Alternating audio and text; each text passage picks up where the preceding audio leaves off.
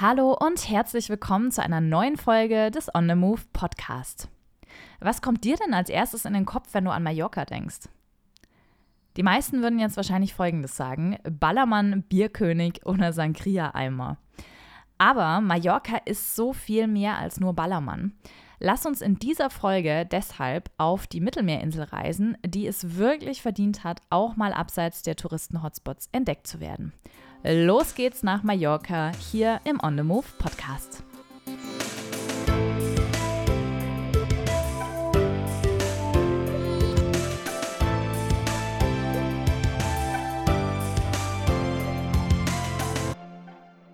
Schön, dass du heute mit dabei bist. Ich bin Lena, Reisejournalistin und Gründerin des Reiseportals Lena on the Move. Und ich will dir heute meine besten Tipps für deine nächste Reise nach Mallorca mitgeben. Unser 17. Bundesland. Unter diesem Namen kennen viele die kleine Mittelmeerinsel. Damit prangerte auch die Bild-Zeitung in den 1990er Jahren auf ihrer Titelseite und füllte so ihr Sommerloch. Mallorca und auch Spanien generell führen wirklich schon seit Jahren mit die Hitliste der beliebtesten deutschen Urlaubsziele an. Dabei ist Mallorca eigentlich so viel mehr als nur eine Party- und Badeinsel. Aber viele Urlauber und Urlauberinnen wissen irgendwie gar nicht, dass die kleine Baleareninsel noch viel, viel, viel mehr zu bieten hat als Partystrände und All-Inclusive-Resorts. Bei meiner letzten Reise nach Mallorca habe ich mir selbst zum Ziel gesetzt, mindestens fünf versteckte Orte abseits der typischen Touri-Regionen zu finden. Orte, die kaum jemand kennt und die kaum jemand besucht quasi ganz abseits der vollen Strände und Stadtzentren von Mallorca. Dabei habe ich einiges gefunden, von funkelnden Bergseen über Panorama-Wanderwege bis hin zu versteckten Canyons und blauen Lagunen. Leute, ich kann euch sagen, Mallorca ist so vielseitig und es gibt einfach irgendwie alles. Die Natur ist super vielfältig und bietet ein einzigartiges Reiseerlebnis. Outdoor-Junkies kommen hier voll auf ihre Kosten. Jeder, der den Weg aus dem Hotel rausfindet, kann wirklich schöne Ausflüge erleben. Um überall gut hinzukommen, empfehle ich dir, einen Mietwagen zu buchen. Aber Achtung, check unbedingt vorher mal die Rezension im Internet. Ich bin tatsächlich in Mallorca schon mal so richtig auf die Schnauze gefallen mit einem lokalen Mietwagenverleih und ja, das würde ich dir sehr gerne ersparen. Deshalb check unbedingt die Bewertungen vorher. Wenn du also bei deiner nächsten Reise auf die Balearen auch mal dem Hotelstrand entfliehen und mit dem Mietwagen die wahre Schönheit der Insel kennenlernen möchtest, dann schnapp dir jetzt am besten mal schnell einen Stift und einen Zettel, denn hier kommen meine fünf Geheimtipps für Mallorca. So, wir fangen mal an mit dem ersten Tipp. Eines der Highlights während meiner letzten Mallorca-Reise war definitiv der Tagesausflug zum wunderschönen Cap de Formentor, dem nördlichsten Punkt der Insel und einem wunderschönen Aussichtspunkt. Während du der Serpentinstraße von Port de Poyenza ausfolgst, hast du schon unglaublich tolle Blicke auf die Bucht von Port de Poyenza und die Nordküste, die an windigen Tagen voll mit Seglern ist. Irgendwann erreichst du dann einen kleinen Parkplatz am Straßenrand, von dem aus du zu einem Aussichtspunkt hochwandern kannst. Das dauert auch nur ungefähr fünf Minuten und ist wirklich empfehlenswert. Die Landschaft am Cap de Formentor ist einzigartig. Die Klippen sind steil und das Wasser ist tiefblau, wunderschön für Fotos. Die meisten Touris fahren von hier aus weiter in Richtung des Leuchtturms, dem quasi offiziellen nördlichsten Punkt von Mallorca. Ich habe mich aber stattdessen entschlossen, die Buchten Cala Figuera und Cala Murta zu besuchen.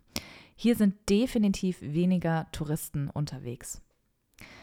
Insbesondere die von der Straße weiter entfernte Bucht, die Cala Murta, ist ein absoluter Traum. Die ist klein, leer und wirklich ab vom Schuss. Das Wasser ist super klar und sauber. Kein Wunder, denn hier kommen ja auch nicht viele Menschen hin, die die Bucht irgendwie verschmutzen könnten. Wenn du Glück hast, bist du vielleicht sogar der oder die einzige Besucherin weit und breit, außer ein paar Bergziegen oder Esel, die vielleicht in der Ferne noch irgendwie Laute von sich geben. Leider ist der Strand nicht sandig. Wasserschuhe solltest du deshalb auf jeden Fall mitnehmen. Im Notfall helfen aber auch Flipflops, wenn du baden gehen möchtest. So, die Anfahrt nochmal kurz zusammengefasst für dich. Mit dem Auto fährst du in Richtung Cap de Formentor. Nach dem ersten Aussichtspunkt und vor dem Leuchtturm an der Straße kannst du parken und folgst den Schildern zur Cala Figuera bzw. Cala Murta zu Fuß. Zur Cala Murta läufst du von der Straße aus etwa 20 bis 25 Minuten über einen relativ ebenen, schattigen Schotterweg. Für den zweiten Tipp geht es in den Osten der Insel. Ich hatte vor meinem Trip schon viel Gutes über die Strände in und um Calador gelesen und gehört.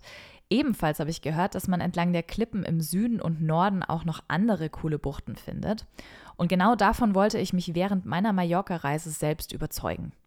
Und Leute, es stimmt, das Wasser hier ist besonders klar und blau und erinnert mich teilweise mehr an Lagunen in Südostasien als an eine Insel im Mittelmeer. Die Küste von Calador ist zwar steinig, aber nicht unmöglich zu passieren. Und mit gutem Schuhwerk und auch ein bisschen Zeit ist es überhaupt kein Problem, sich eine kleine Bucht zu suchen, wo wenige bis gar keine Menschen sind. Besonders fündig wirst du um die Strände von Cala Gran, Cala Esmeralda und Cala Ferrera. Wem das Klettern so zu so kleinen Buchten irgendwie zu anstrengend ist, der kann natürlich auch an den genannten Stränden relaxen. Unter der Woche ist bei weitem da auch nicht so viel los äh, wie jetzt am Wochenende. Um hier hinzukommen, fährst du mit dem Auto am besten nach Calador im Osten der Insel. Und das Auto kannst du dann einfach am Straßenrand oder an einem der öffentlichen Parkplätze in Calador abstellen. Der dritte Geheimtipp ist der Naturpark Mondrago nahe der Kleinstadt Santani. Er wurde in den 1990ern zum Naturschutzgebiet erklärt und liegt im Südosten von Mallorca. Man wollte mit dem Schutzstatus als Naturpark nicht nur die wunderbare und vielseitige Vegetation schützen, sondern vor allem den dort heimischen Vögeln weiterhin ein Zuhause bieten. Hier leben nämlich mehr als 70 verschiedene Vogelarten. Der Naturpark umfasst drei Buchten, wobei nur eine Bucht wirklich touristisch entwickelt ist. Dort befinden sich auch Sonnenschirme, Restaurants und auch öffentliche Toiletten. Die anderen zwei Strände sind allerdings eher ab vom Schuss und man findet sich dort häufig mit lediglich einer Handvoll anderer Touris wieder. Also eigentlich ziemlich perfekt, um Ruhe zu finden und einfach mal ein bisschen abzuschalten. Auf verschiedenen Wanderwegen und Radwegen kann man den Naturpark auf eigene Faust super erkunden und zwischendurch eine Runde baden gehen im kristallklaren Wasser der kleinen Buchten. Wer also einen entspannten Tag in der Natur, weit weg von den Resorts und Badestränden Mallorcas sucht, der ist im Mondrago Naturpark auf jeden Fall genau richtig. Ja, wie kommst du nun also zu diesem Naturpark? Mit dem Auto fährst du in Richtung Santani, südlich von Calador. Du kannst entweder auf einem der Parkplätze parken gegen Gebühr oder direkt am Straßenrand vor dem Parkplatz. Vom Auto in den Naturpark läufst du dann etwa 10 Minuten, je nachdem, welche Bucht das Ziel ist.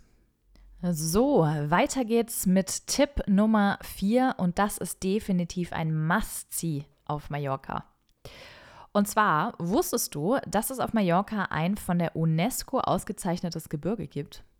Dieses Gebirge ist der, die das Serra de Tramuntana im Nordwesten der Insel. Die Landschaft hier ist umwerfend schön mit einer einzigartigen Flora und Fauna wie nirgends sonst auf der Insel. Die Natur schuf hier wilde Schluchten und mehr als 50 Gipfel. Im Gebirge gibt es tolle Panoramastraßen, vielseitige Wander- und Mountainbike-Routen sowie beeindruckende Aussichtspunkte zu entdecken.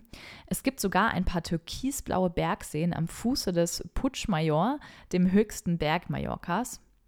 Diese besagten Seen sind durch eine Staumauer entstanden. Von dort aus bezieht Palma, die Hauptstadt der Insel, auch ihr Trinkwasser. Wenn der Wasserpegel im trockenen Hochsommer weit genug absinkt, kannst du hier auch noch ein anderes, ganz besonderes Geheimnis erkennen. Und zwar die Überreste des Heiligtums von Almaluz, um das sich viele ja, Geschichten und Legenden ranken. Archäologische Funde weisen darauf hin, dass hier vielleicht viele Jahrhunderte lang das religiöse Zentrum von Mallorca war. Das ist aber nicht das einzige im Serra de Tramontana Gebirge. Nicht zu vergessen sind nämlich die süßen kleinen Bergdörfer wie beispielsweise Deja, Soye oder natürlich der Instagram-Liebling Valdemossa, die man jeweils für ein paar Stunden erkunden kann. Die Orte haben alle ihren eigenen ganz besonderen Charme und sind im Vergleich zum Rest der Insel noch ziemlich traditionell mallorquinisch. In die Berge kommst du am einfachsten mit dem Auto. Entweder fährst du via Poyenza im Norden, via Selva oder via Santa Maria del Cami ins Gebirge rein. Kommen wir nun zu Tipp Nummer 5 und das war definitiv ein absolutes Highlight auf meinem Trip. Und zwar handelt es sich quasi um den Grand Canyon von Mallorca, wenn man so will, die Schlucht von Torrent de Pareis und der Playa de Sacalobra. Unweit von Sacalobra gelegen sind sowohl die Schlucht als auch der Strand definitiv einen Abstecher wert. Die Natur hier ist einfach atemberaubend schön. Ich kenne kaum einen anderen Ort, wo sich Berge und Meer so nahe sind wie hier. Auf der einen Seite ist quasi der Canyon und auf der anderen Seite ein einsamer Strand mit tiefblauem, kristallklarem Wasser. Es ist einfach nur Wahnsinn. Wenn du den Ort wirklich für dich alleine haben möchtest, hier noch ein ganz, ganz wichtiger Tipp. Dieser Ort ist nur einsam, wenn man vor den Tagestouristen kommt. Das heißt, um 8 Uhr spätestens sollte man dort sein und sich wieder von den Socken machen, sobald die Reisebusse angerauscht kommen.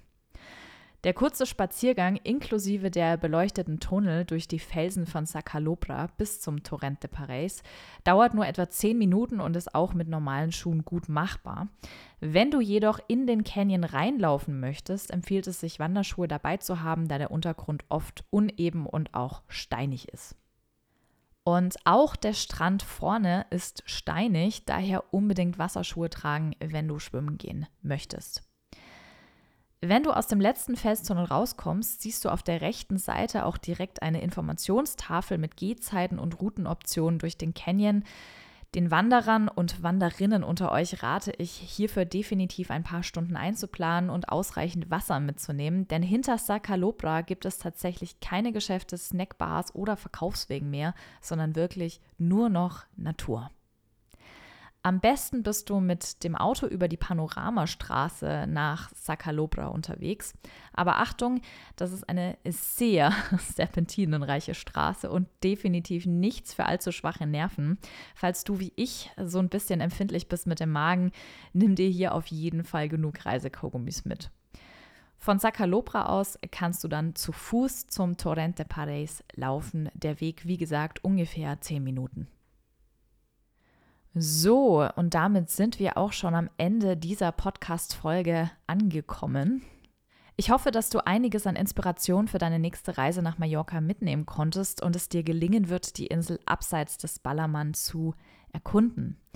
Wenn du noch weitere Reiseinspiration oder Berg- und Meerabenteuer abseits der Touristenpfade suchst, dann schau doch mal auf meinem Blog vorbei. Den findest du unter www.lenaonthemove.com. Ich freue mich, wenn du das nächste Mal wieder einschaltest. Bis dahin, bye bye, tschüss und auf Wiederhören.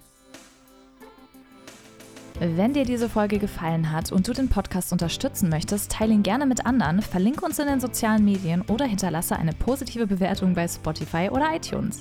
Äh, weitere Berg- und mehr Abenteuer sowie jede Menge Reiseinspiration findest du bei Instagram und natürlich auf www.lenaonemove.com. Dieser Podcast ist eine Produktion in Zusammenarbeit mit dem ALB Content Lab. Besonderer Dank geht an Jana. Danke und bis zum nächsten Mal im On the Move Podcast.